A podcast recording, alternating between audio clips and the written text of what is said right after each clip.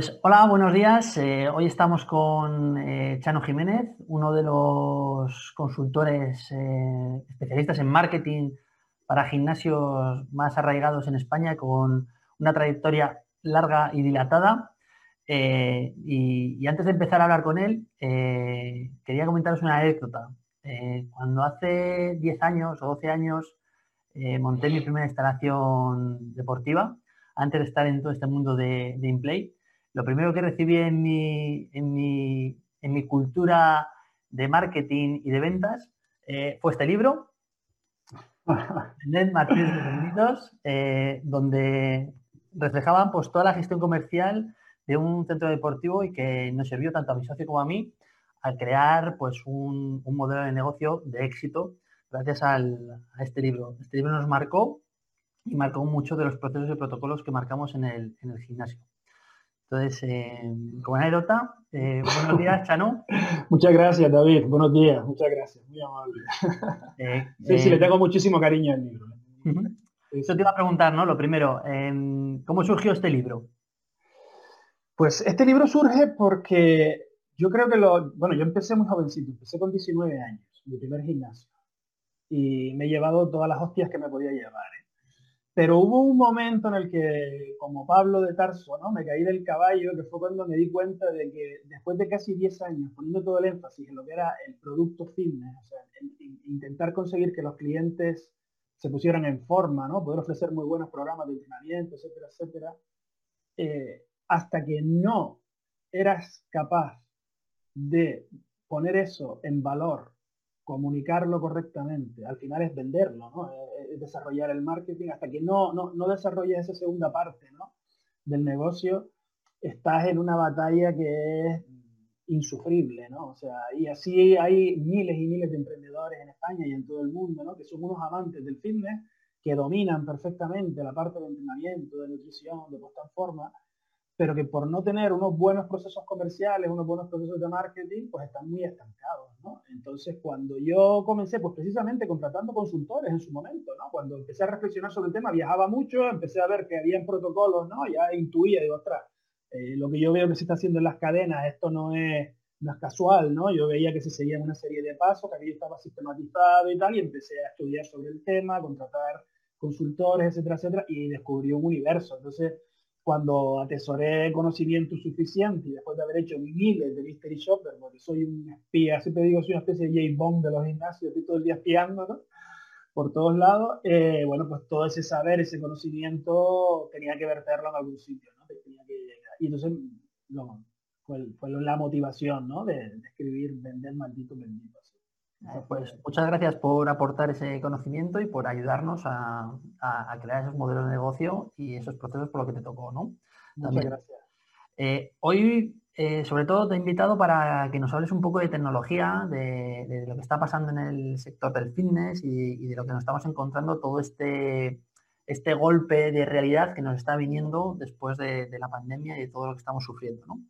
Entonces, em, eh, estás en el día a día de los centros deportivos, eh, estás recibiendo peticiones de información, eh, pues me imagino, para, ayudar a estos centros con consultoría. Pero ¿cuáles son los mayores retos que te plantean y, que están buscando estos centros deportivos a día de hoy? Bueno, mira, claro, durante la pandemia se han producido una serie de fluctuaciones en cuanto a las demandas bastante curiosas. Eh, en primera instancia, cuando comenzó la pandemia, estoy hablando del mes de marzo, abril, todo era una especie de, urgencia mm, de carácter muy estratégico, ¿no? De qué hago, ¿no? ¿Qué hago? ¿Cobro, no cobro? ¿Doy servicios online? ¿No los doy?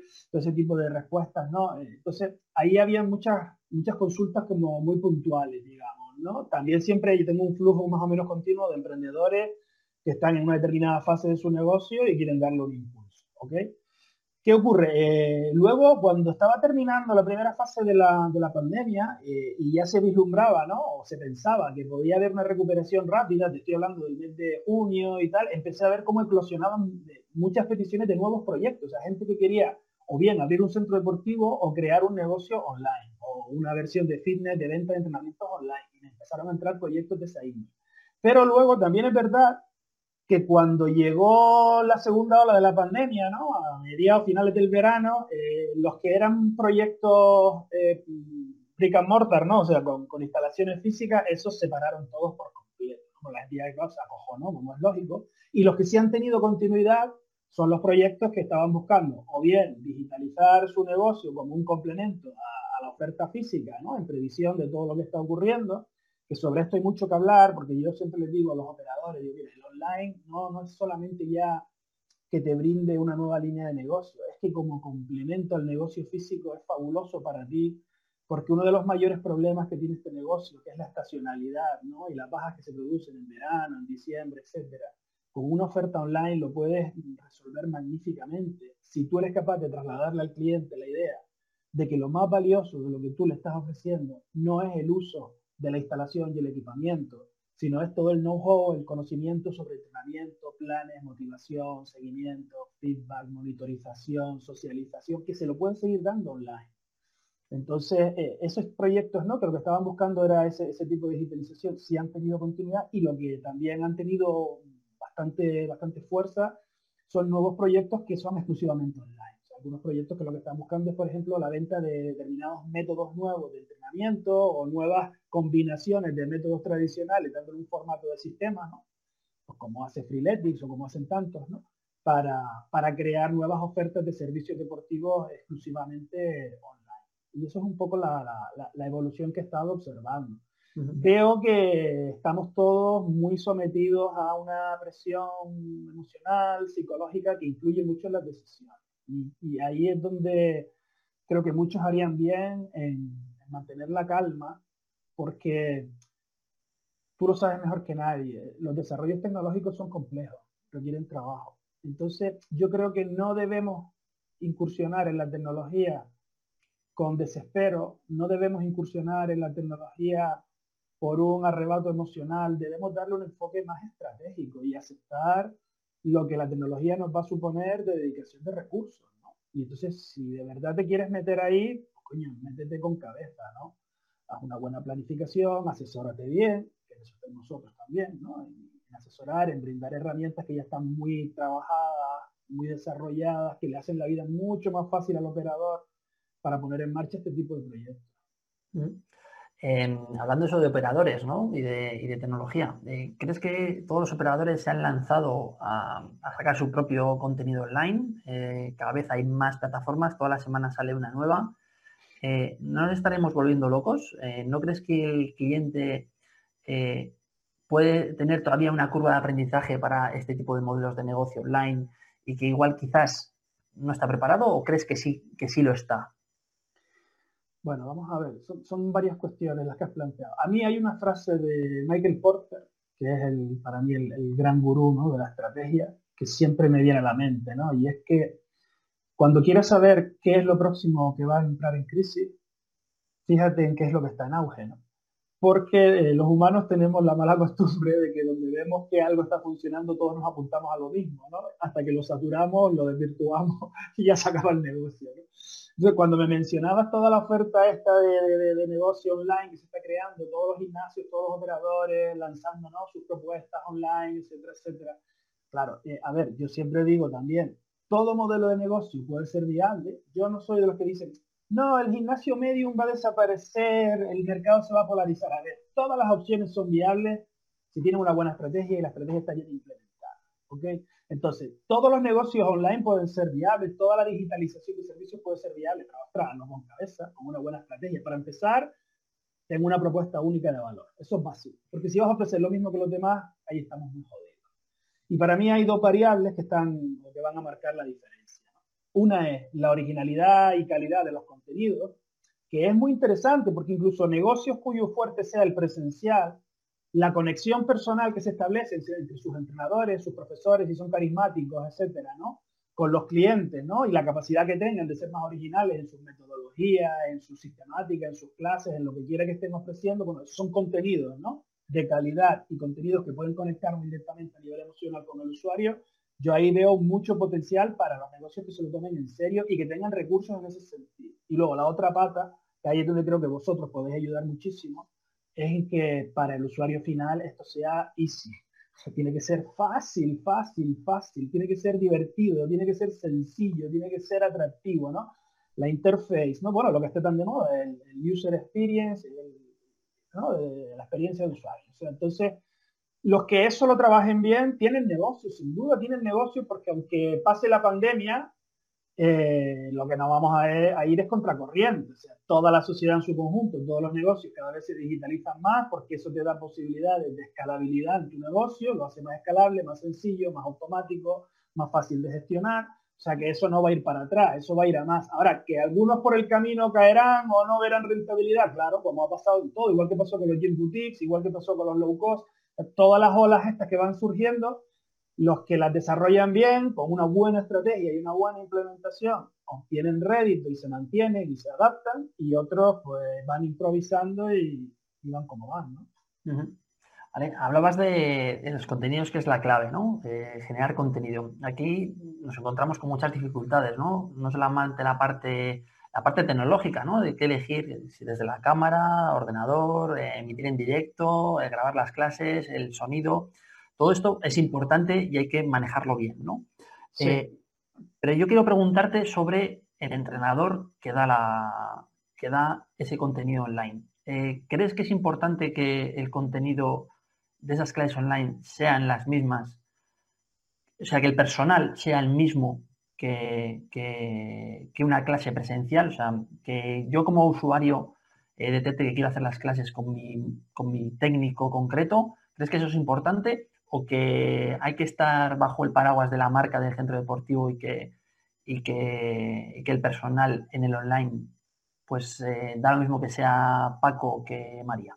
A ver, en mi opinión, el, vínculo que se produce entre el usuario y el entrenador cuando, cuando se han conocido a nivel presencial, ¿no? en persona, eh, tiene más fuerza que el vínculo que pueda tener ese mismo usuario con la propia instalación, con la empresa en su conjunto, con el gimnasio. Eso es así de siempre. Llevo 30 años en el sector y es muy difícil porque la gente siempre se va a sentir más identificada con otra persona, más que con una institución, salvo que sea íntimo amigo del dueño. Pero normalmente con quien estableces lazos es con, con la persona con la que interactúas más habitualmente muchos profesores, muchos entrenadores son gente muy carismática, ¿no? Los que tienen éxito porque son carismáticos, son gente que empatizan fácilmente, son buenos comunicadores, son gente que influyen en las emociones de sus usuarios y eso les da un potencial y una fuerza tremenda. Uno de los fenómenos que se ha dado durante la pandemia es que algunos gimnasios que se han, se han retrasado en sacar oferta online, sus propios entrenadores ¿eh? la han sacado individualmente a título propio y ahora a algunos les ha ido también que ya no quieren ni volver al centro. Porque si ya tengo un negocio montado online, he descubierto la gallina de los huevos de oro. Entonces, es importante que el entrenador eh, sea el mismo que tiene la instalación. Hombre, ayuda mucho, sin duda que ayuda mucho. Ahora tú me dices, y eso invalida la posibilidad de que tengamos también sesiones impartidas por entrenadores que no sean los de la sesión, ¿no? O bibliotecas de ejercicio, de vídeos, ¿no? etcétera, etcétera, como ofrecen eh, algunas plataformas, algunas aplicaciones que hay en el sector. No, no, no, no lo invalida, son, digamos, distintos niveles de servicio son, o distintos enfoques, ¿no? Porque, claro, si tú, por ejemplo, compensas el que no haya una conexión emocional directa porque no, no, no, no ha habido una relación previa con una calidad extraordinaria, ¿no? En cuanto a, la sistemática, por ejemplo, que se utiliza en esas clases, ¿no? A la calidad visual, auditiva, ¿no? O a la variedad de ejercicios o de sesiones o a cómo están organizados dentro de la plataforma para que el acceso sea muy claro, muy sencillo, muy intuitivo, ¿no? Que la persona sepa lo que quiere, dónde encontrarlo, o que tú le estés brindando, por ejemplo, la posibilidad de incluso planificarle esas sesiones porque has hecho un estudio previo, ¿no? Que eso hoy en día incluso lo podemos hacer con algoritmos, ¿verdad? O sea, ya te digo, no veo nada como condición absoluta sine qua non, sí veo factores que son favorecedores. Por ejemplo, si tu negocio es, bueno, mira, el Zapataki sabes que tiene con ¿no? Con Hesworth, una, plataforma que está teniendo bastante éxito. ¿Cuál es la clave? supongo que la plataforma está bien, eh, los vídeos son chulos, etcétera, etcétera, ¿no? Han cuidado mucho visualmente. Pero claro, el hecho de que te sientas familiarizado, ¿no? Con, este hombre, ¿no? Con Thor, pues claro que sin duda que es una gran que es una gran ayuda, ¿no? Entonces, yo uno de los consejos que les doy a, muchos dueños de, de, estudios de entrenamiento personal, gym boutique, gimnasio y tal, que sé que son profesionales que reúnen cualidades para esto, porque tienen ese carisma y tal. Oye, tío, explótate como marca personal, porque al final esa marca personal le va a dar una fuerza a tu proyecto acojonante, ¿sabes? Más incluso que, muchos otros factores.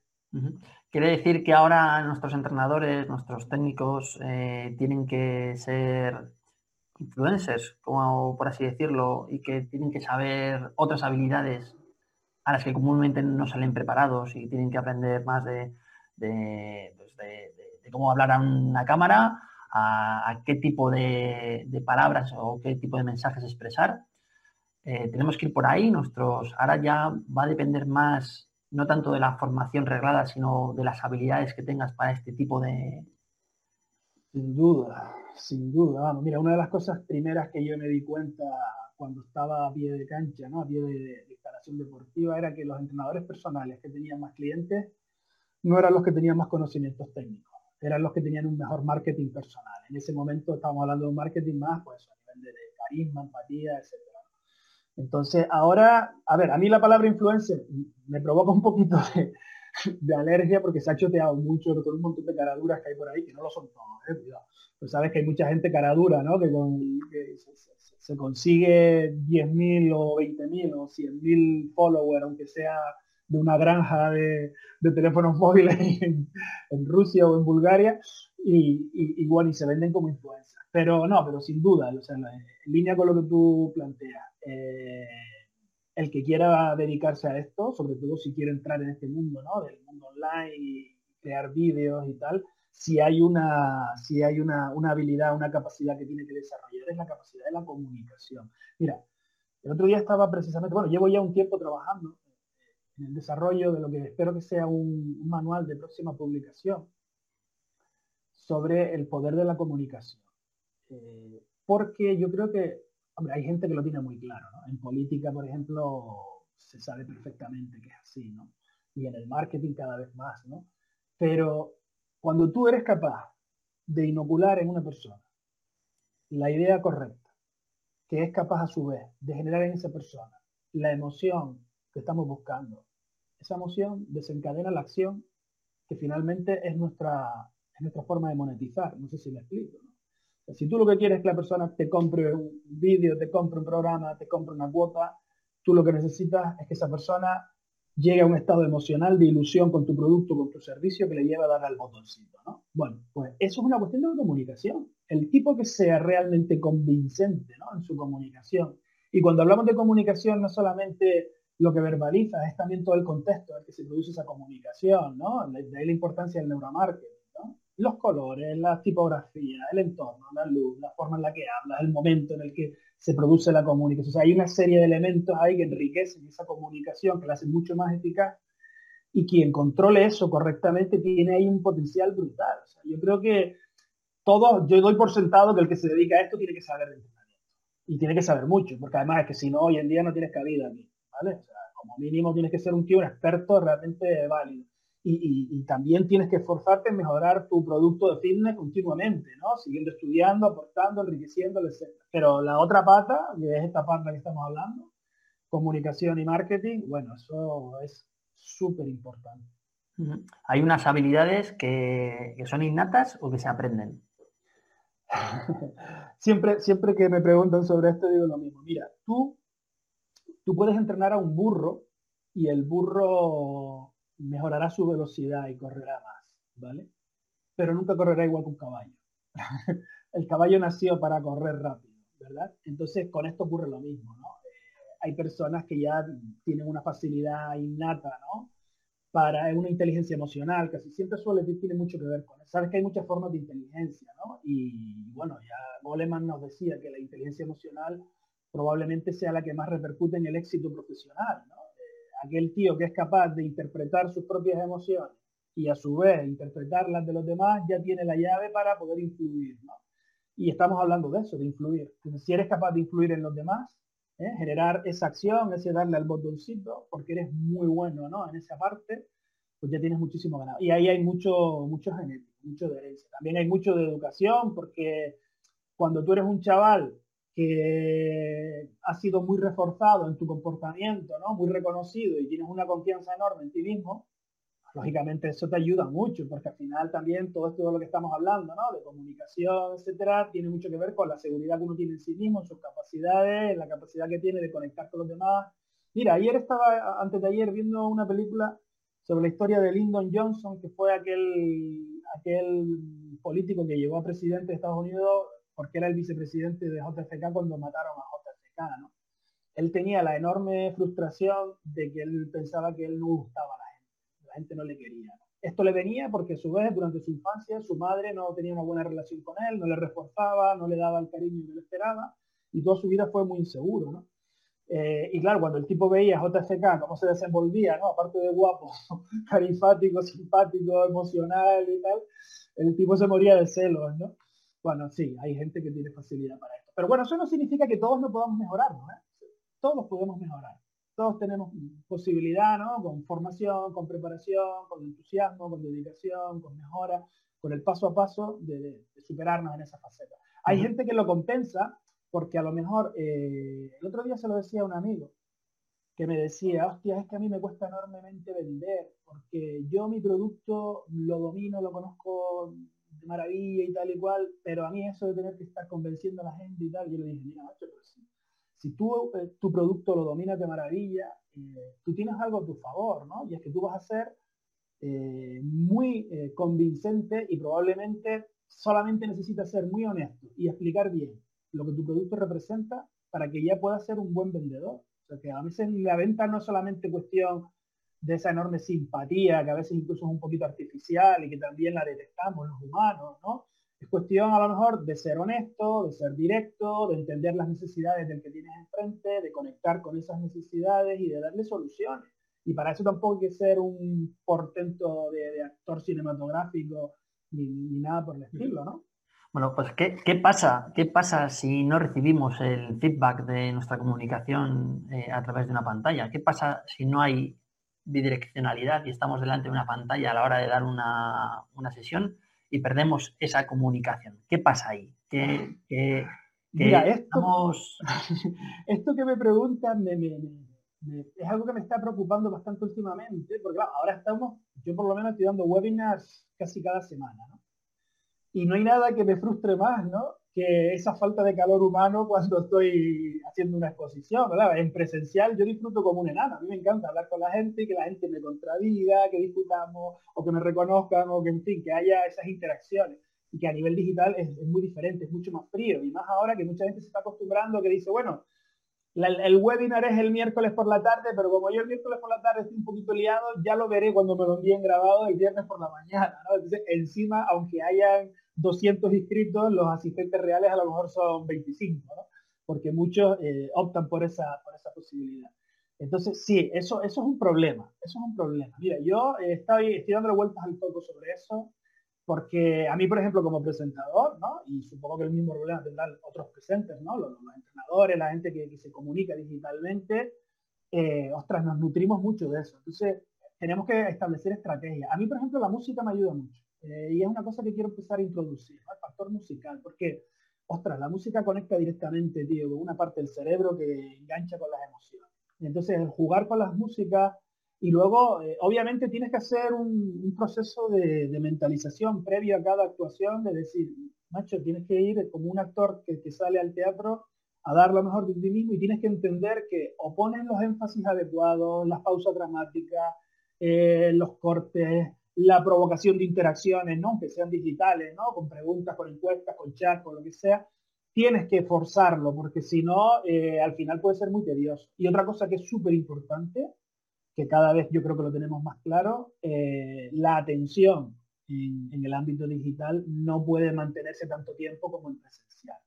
Entonces tenemos que hacer comunicaciones más cortas cortas. Hay una, nueva, hay una nueva tendencia ahora, y nosotros que como empresa tecnológica que estamos indagando, investigando y, ayudando a estos centros deportivos, eh, tenemos ya datos. Nosotros, eh, todas nuestras plataformas, hemos obtenido ya los datos de, cuál es el nivel de visionado que tiene el porcentaje de visionado de cada uno de los vídeos. Ah, qué bueno. Nos sorprende, nos sorprende que, que tenemos unas expectativas muy altas hacia el, hacia, hacia esa motivación de nuestros usuarios de que vayan a ver los vídeos en su totalidad y de, tal. Y nos sorprende muchas veces que esos porcentajes no son los que nos gustarían o los que presumiblemente mm, quisiéramos, ¿no? Sí, te voy a decir. ¿Por qué es debido a esto? Mira, yo desde siempre, desde muy jovencito, tuve muy claro que lo más valioso que tiene uno en la vida es el tiempo. ¿Vale? ¿Por qué? Pues bueno, la canción del pirata, ¿no? De Froncera. Eh, te está recordando continuamente que en cualquier momento esto se acaba. Entonces, como no sabemos cuándo se acaba, démosle valor al tiempo. Entonces, siempre he estado muy mentalizado la importancia que tiene el tiempo de ser muy productivo. Cuando yo descubrí el CrossFit y como derivado del CrossFit, ya te hablo de justo cuando empezó el CrossFit, ¿no? Hace muchos años, ¿no? Bueno, muchos, tampoco tanto, ¿no? Pero estamos hablando a lo mejor 2009, 2010, ¿puede ser? Por ahí. Sí, vale. Pues cuando empieza el CrossFit y yo descubro el CrossFit, yo derivo del CrossFit al entrenamiento metabólico. Porque CrossFit en sí, habían cosas que me gustaban más, cosas que me gustaban menos, pero lo que era entrenamiento metabólico, que es un entrenamiento de alta intensidad, de muy corta duración, me convierto en un fan absoluto de él. ¿Por qué? Porque digo, ostras, ¿cómo, cómo aprovechamos el tiempo y cómo eh, podemos sustituir el factor tiempo largo por un tiempo muy corto si le aplicamos más intensidad y es no igual, sino incluso más efectivo. Entonces, a partir de ahí, una de las cosas que les estoy intentando inculcar a mis clientes y a la gente que me escucha es, tienes que hacer entender a tus clientes que tú no vendes tiempo, que tú vendes resultados. Y que los resultados no dependen del tiempo que les dedicas, sino de la calidad, de la intensidad de ese tiempo, del contenido de la sesión. Y eso nos abre un territorio fabuloso para poder tener sesiones mucho más cortas, sesiones de media hora, de 20 minutos, de 15 minutos y por qué no de 10. Ya sabes que con un tabata, ¿eh? en 4 minutos le puedes dejar a un tío con la lengua fuera, ¿no? De rodillas en el suelo. Y es un entrenamiento efectivo. ahora, hay, ahora, hay, tendencia, eh, plataformas, eh, yo me fijo mucho en las plataformas de Estados Unidos, evidentemente nos ganan por goleada para recoger ideas. Hay una nueva tendencia de que ya no es em, en cualquier lugar o cuando tú quieras, sino también ya se está generando el tiempo que tú quieras. Em, y te va a parecer llamativo, pero ahora si lo piensas y por lo que acabas de decir, están surgiendo plataformas en las que eliges entre desde 60 minutos y vas escalando hasta un minuto. Eso permite al usuario pues, tener mayor control de su plataforma e incluso también ser capaz de poder generar su propia sesión, ¿no? O sea, eh, gracias al digital y lo que estamos encontrando y lo que estoy viendo yo eh, desde mi posición es que el usuario tiene el poder de decisión de elegir qué es lo que quiere consumir. En cambio, en los centros presenciales, ya que voy a hacer un poco de, abogado del diablo, ¿no? En los centros presenciales, mira, te ofrezco esta cinta, que vas a correr media hora, te pongo esta aplicación o este programa de entrenamiento y esto es lo que tienes que consumir y esto es lo que yo he decidido para ti. En este caso, se se da un giro a la tortilla, ¿no? Es ahora el, usuario el que tiene el poder de decisión de, no, yo, lo que, yo sé lo que es lo mejor para mí y voy a elegirlo, ¿no? vale, pero sobre esto mm, hay una cuestión. En primer lugar, magnífico, ¿no?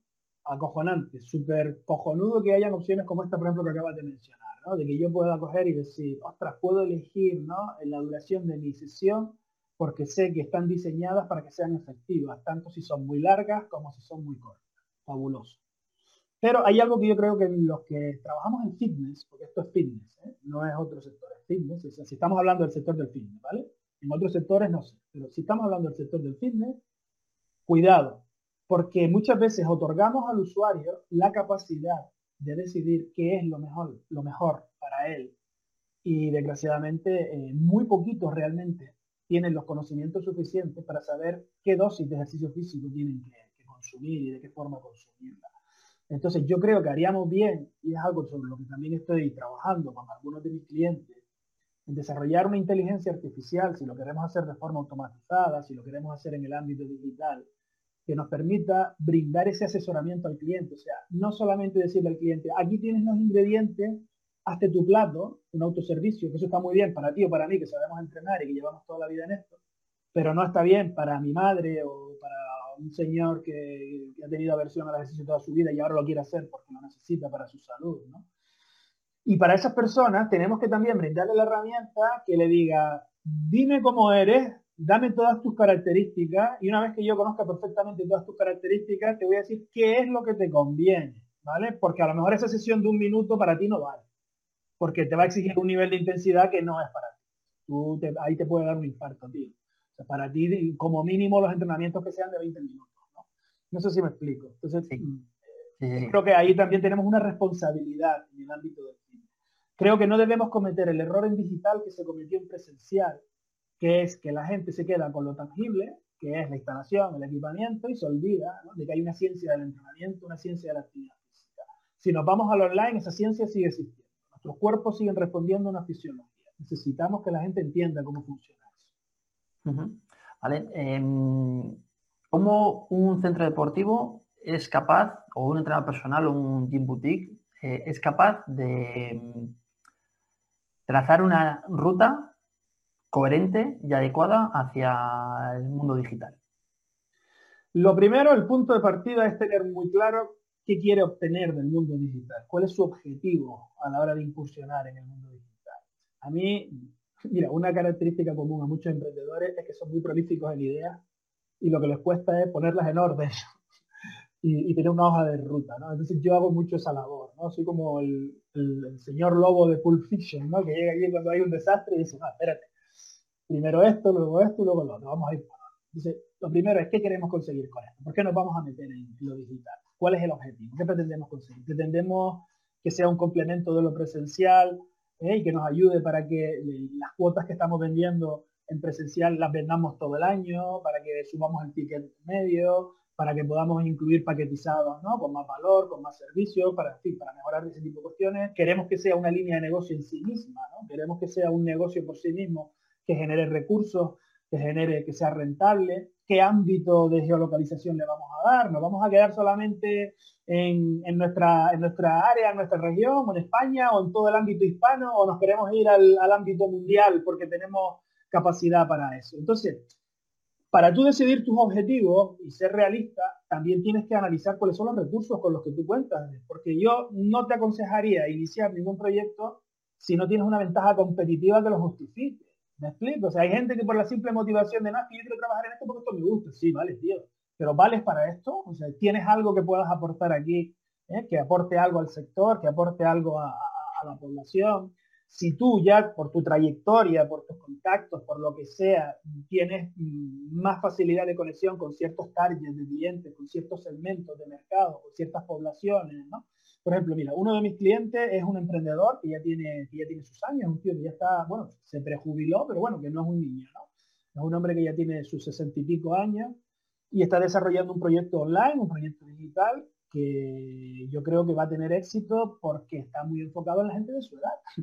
Y él conoce perfectamente las necesidades de la gente de su edad, aunque él no sea prototípico de la gente de su edad porque está mucho más en forma de lo que está la mayoría de la gente de su edad, pero entiende perfectamente cómo funciona la cabeza, ¿no? De ese tipo de público, etc. Entonces, él tiene una ventaja competitiva ahí. Está desarrollando ahí un producto que conoce perfectamente el target al que se dirige, que conoce muy bien también las metodologías que tiene que aplicar con ese target, etc. Entonces, ¿qué objetivos te planteas? ¿Con qué recursos cuentas? ¿Qué ventajas competitivas eh, son las que atesoras, ¿no? Para permitirte realmente diferenciarte, tener una propuesta única de valor y ya con esos dos aspectos resueltos, que para mí son muy importantes, define tu producto, define tu servicio, ¿vale? Y ahí tendrás que ver si tienes un único producto o a lo mejor decides tener un escalado, ¿no? Desde productos más básicos a productos más complejos, ¿no? Eh, algunos que a lo mejor solo ofrezcan, pues, ese acceso a vídeos, a sesiones, o otros que igual también incluyan ese asesoramiento que estamos hablando, ese diagnóstico, esa evaluación, ese trato más personalizado, etcétera, etcétera, ¿no? Y, y luego ya, una vez que tengas el producto, tendrás que pasar a la siguiente fase que es damos soporte tecnológico a eso, o sea, dónde colocamos el producto, ahí vosotros tenéis un papel relevante, ¿no? Mira, pues ya te lo pongo muy fácil, ¿no? El producto lo colocas aquí ya lo tienes listo para vender, ¿no?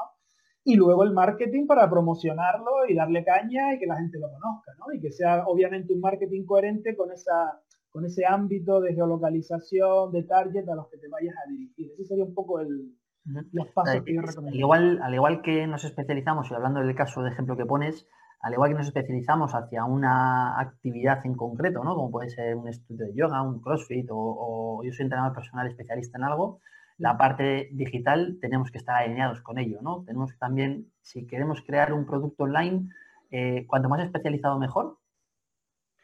¿Sabes lo que pasa? Que... Cuanto más de nicho, me refiero, cuanto más de nicho va a ser mejor. Sí, mira, eh, estamos en, como tú bien, mencionabas antes, ante una avalancha de oferta brutal. Entonces, para mí, eh, probablemente mm, uno de los aspectos más, más, más importantes, más clave, más crucial del marketing y del éxito en los negocios es definir un target un nicho de mercado lo suficientemente grande como para que haya negocio, que salgan los números, pero lo suficientemente estrecho como para que te permita un nivel de especialización y conexión con tu target que realmente sea eficaz. O sea, el café para todos aquí es imposible. ¿vale? O sea, si ahora te digo, no voy a sacar una nueva plataforma de entrenamiento online para todo el mundo, para ejercicio, no, no, es que de eso ya hay millones, tío. O sea, ahora tienes que ser mucho más original. Lo bueno que tiene la parte digital es que todo es mucho más escalable porque los mercados son mundiales. entonces, no hay que tener tanto miedo a la especialización, porque aunque tú digas, no, es que me voy a especializar en entrenamiento para mujeres embarazadas, ¿no? Y tú dices, coño, pero ¿cuántas mujeres embarazadas hay? Joder, es que hay muchas en todo el mundo, tío. Claro, si te vas a las de tu pueblo, pues a lo mejor solo hay dos o tres, ¿no? Pero si, si el mercado es mundial, eh, va a tener mucho más éxito una, una, plataforma especializada en entrenamiento para mujeres embarazadas con un rango de geolocalización mundial que un entrenamiento para todo el mundo con un ámbito de geolocalización local. Entonces, ahí yo creo que estriba un poco también el, secreto del éxito, en, saber cómo cierras o abres tu, tu punto de mira, ¿verdad?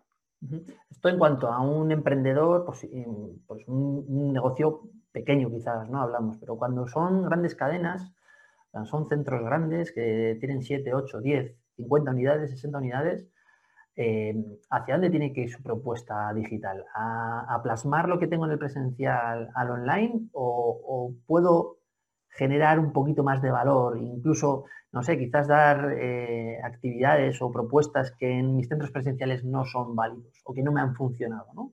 Mira, yo como fórmula general para los negocios grandes, ¿eh? cuando hablamos de ese tipo de instalaciones que pueden tener 5.000 usuarios, obviamente dices tú, ¿cómo me voy a especializar en un producto, en un servicio para un nicho tan concreto? Yo lo que les digo es, eh, lo que tienes que hacer es segmentar dentro de tu clientela cuáles son los grupos más interesantes, más atractivos, que tienen más volumen y que valga la pena eh, trabajarlos de forma más específica. Entonces creo que harían bien en tener una buena segmentación interna dentro de su propio negocio, por ejemplo, las personas mayores de cierta edad, o por ejemplo, los chavales muy jovencitos, o por ejemplo, los hombres de mediana edad, buscando siempre que dentro de cada uno de esos segmentos haya una eh, comunión en cuanto a características eh, psicodemográficas, ¿no? De, necesidades, de objetivos y también hacer posible sociodemográficas, ¿no? De edades, de nivel cultural, económico, etc. Cuanto más homogéneo sea cada uno de esos grupos, más fácil es tratar el marketing para cada uno de esos grupos. Entonces, si tú ya haces ese trabajo, tanto en lo que es tu marketing en general como en tu desarrollo online, tu desarrollo digital, deberías contemplar satisfacer las necesidades de cada uno de esos grupos.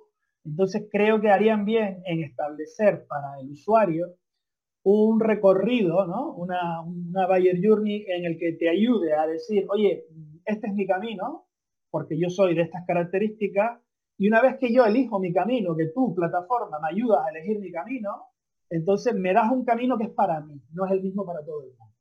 ¿Vale? Y entonces tú, si tienes una instalación grande y tienes recursos, será factible que dentro de tu plataforma eh, la tengas, digamos, bien organizada, bien segmentada, con programas o con actividades o con servicios en función de esos targets, ¿no? Y, creo que de esa forma viable, viable joder, hace viable, hace viable el, el, que se pueda combinar, por un lado, un, mercado, una, una clientela amplia con, una cierta, con un cierto grado de segmentación. Es que, mira, es muy difícil captar la atención de la gente hoy en día. Eh, estamos sobresaturados de todo. Vas por la calle, estás en internet, redes sociales, te llegan mil mensajes, mil correos electrónicos. Entonces, la forma más rápida, más fácil de conectar con alguien, de captar su atención y su interés, es que estés muy especializado en ese área. Si tú, David, mañana llegas a una web nueva y ves tu foto ahí, nada te va a, dar más gusto que verte tú reflejado ahí. Va a decir, ostras, esta es para mí. O sea, esta web es que, joder, es que la hicieron para mí. Este servicio está hecho para mí. Esto cumple perfectamente mis expectativas. Lo han diseñado, pum, clavado. Lo quiero.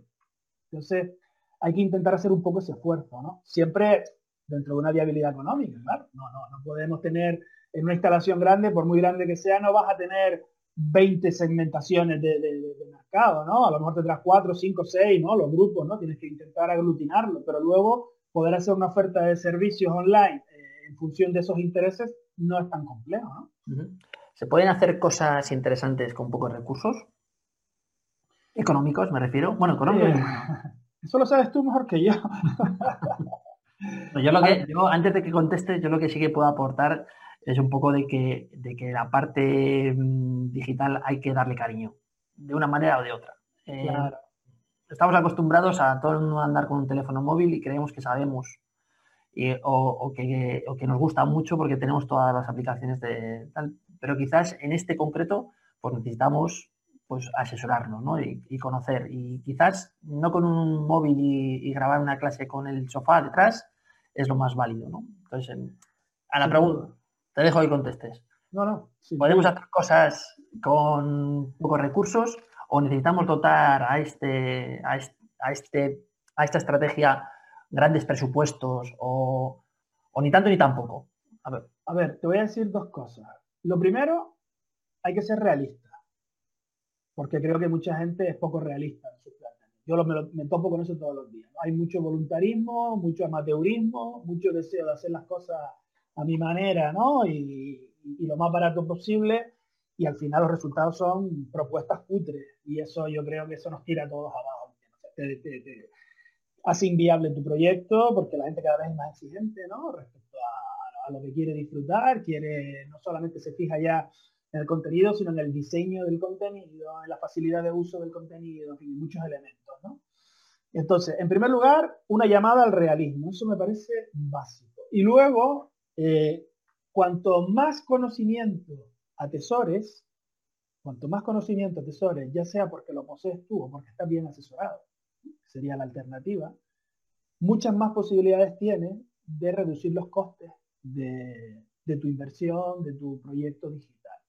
fíjate qué curioso, esto sí que lo puedo, lo, vamos, lo vivo día a día porque me relaciono con muchos operadores, he visto los dos los dos lados de la moneda. he visto gente con empresas grandes, con mucho dinero, gastarse unos pastizales enormes en proyectos digitales que luego realmente dices tú, macho, eh, tienes muy mal montado tu embudo de venta, tienes muy mal diseñado el, tu, tu, tu, customer experience o lo que sea, ¿no? O sea, dices tú, ostras, había dinero, pero le faltó asesoramiento, le faltó conocimiento y he visto lo contrario, he visto gente que con poco dinero, pero con mucha preparación o con la disposición esa de decir, oye, voy a invertir, en, me voy a gastar un poquito de dinero en, que en estar muy bien asesorado y en ahorrarme disgusto y en ahorrarme tropiezo y en tener un camino más claro y con pocos recursos han montado proyectos que han funcionado bien, muy bien, ¿no? Y que tienen perspectivas de crecimiento. Entonces, yo creo que ahí esos dos factores son primordiales. Primero, ser realista y aceptar que todo necesita recursos. O sea, la mayoría de los, de los proyectos de las startups y tal fracasan porque no, no, no hay recursos suficientes para sacarlos a flote. Y cuando la gente se ve con dificultades de tesorería, ya empieza a cometer errores gravísimos, ¿no? Ya empiezan a tirar los precios, ofertas, promociones, y ya se viene abajo el proyecto. Entonces, hay que ser realista con los recursos que se van a necesitar y entender que cuanto más conocimiento, más expertise, ¿no? mejor asesorado estés, pues probablemente menos volumen de recursos vas a necesitar o van a estar mucho mejor aprovechados esos recursos que tú tengas, ¿no? Pero aquí en la amarga un dulce, ¿no? Si, si, tienes varios millones de euros para invertir en tu proyecto, seguro que los podrás rentabilizar magníficamente mejor si sabes cómo invertirlos y cómo, cómo, cómo utilizarlos que si vas ahí un poquito a lo bestia, ¿no? Em, un consejo. Creo que has dado muchos. Has dado muchos consejos y creo que, una, conclusión. Una conclusión hacia, hacia pues, eh, un llamamiento, ¿no? Has dicho que, tenemos que ser realistas, eh, que cuanto más foco pongamos, pues mucho mejor. Eh, has dado varias claves, pero a modo de resumen, ¿con qué te quedarías? Mira, em, cuando yo estaba aprendiendo a conducir, mi padre siempre me decía, eh, una parte de tu cerebro tiene que estar pendiente de los mandos del automóvil, pero tu visión tiene que estar adelantada. Tu visión tiene que ir previendo qué es lo que va a pasar. Si tú tienes que ir adelantándote a que te puede saltar un coche, qué va a pasar en el cruce, en la rotonda. tienes que tener siempre esa capacidad ¿no? de gestionar el día a día, pero a la vez ir proyectando, ¿no? ir previendo. Y yo lo que veo es mucha improvisación. Veo a la gente, ostras, tío, todavía hay gente que a principios de diciembre, o, sea, perdón, eh, a finales de diciembre me llaman para preparar su campaña publicitaria para enero. Yo, ese tipo de planteamiento, digo, pero macho, o sea, es que las cosas hay que hacerlas con tiempo, ¿no? O gente que ya te llama cuando su negocio está a punto de entrar en una suspensión de pago, ¿no? En un, en un concurso de acreedores. Y joder, tío, es que hay que ver las cosas con más antelación, hay que ir previendo, ¿no?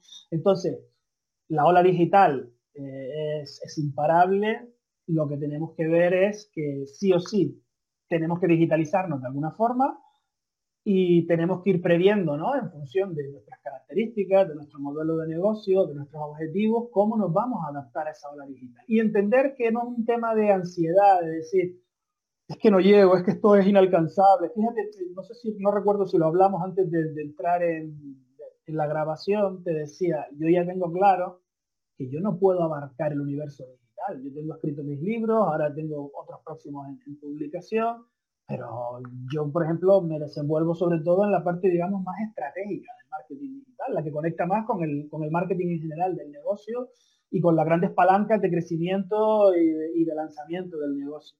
Pero luego eso va bajando y hay niveles y hay campos en los que es imposible estar. Entonces, asesórate, déjate guiar, aprovecha el conocimiento que tiene gente, que encima, como es un sector tan dinámico y como tú bien apuntabas, esa, revolución que se va produciendo, ese aprendizaje tan rápido, abarata los costes con mucha rapidez también. a veces nos asustamos y pensamos, es que esto es inalcanzable, es que esto va a ser carísimo.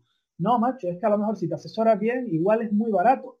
Igual es muy barato porque ya está muy trabajado, porque ya hay gente que lo tiene tal. A lo mejor la primera versión fue cara, pero después de cuatro o cinco versiones, ahora ya lo tienen tan machacado, tan mecanizado, tan automatizado, que ahora puedes acceder a eso a un coste mucho más bajo. Pero no intentes abarcarlo todo, ten claro tus objetivos, mira hacia adelante, prioriza, ten una buena estrategia y, sí, claro que se pueden hacer cosas maravillosas. Este es un sector apasionante, tío. El fin de da, uff, para aplicar creatividad, para aplicar un montón de cosas cojonudas, ¿eh?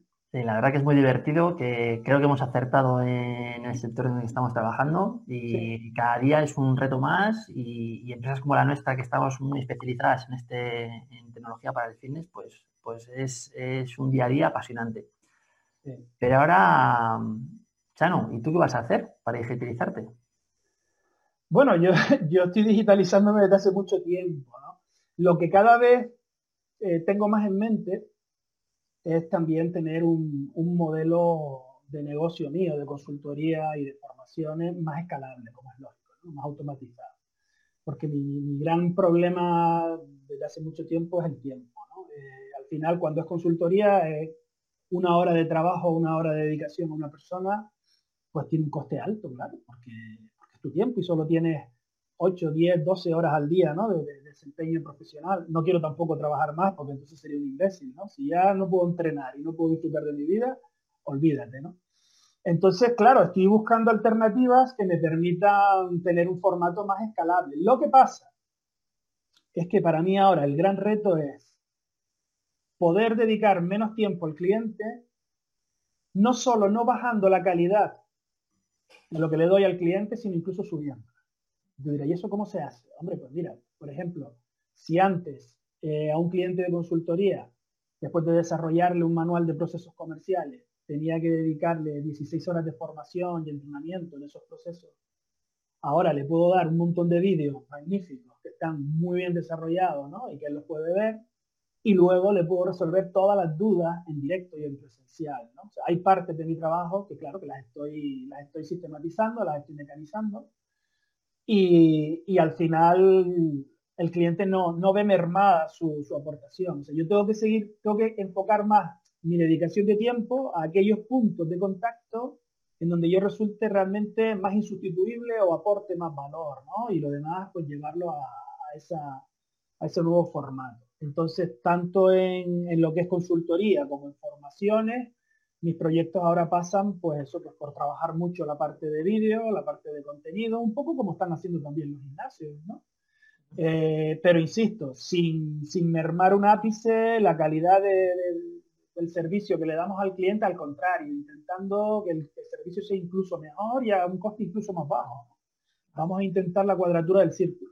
Bueno, pues eh, deseando ver esos nuevos proyectos que tienes en mente y, esperamos que en 2021 sean una, una realidad. ¿no?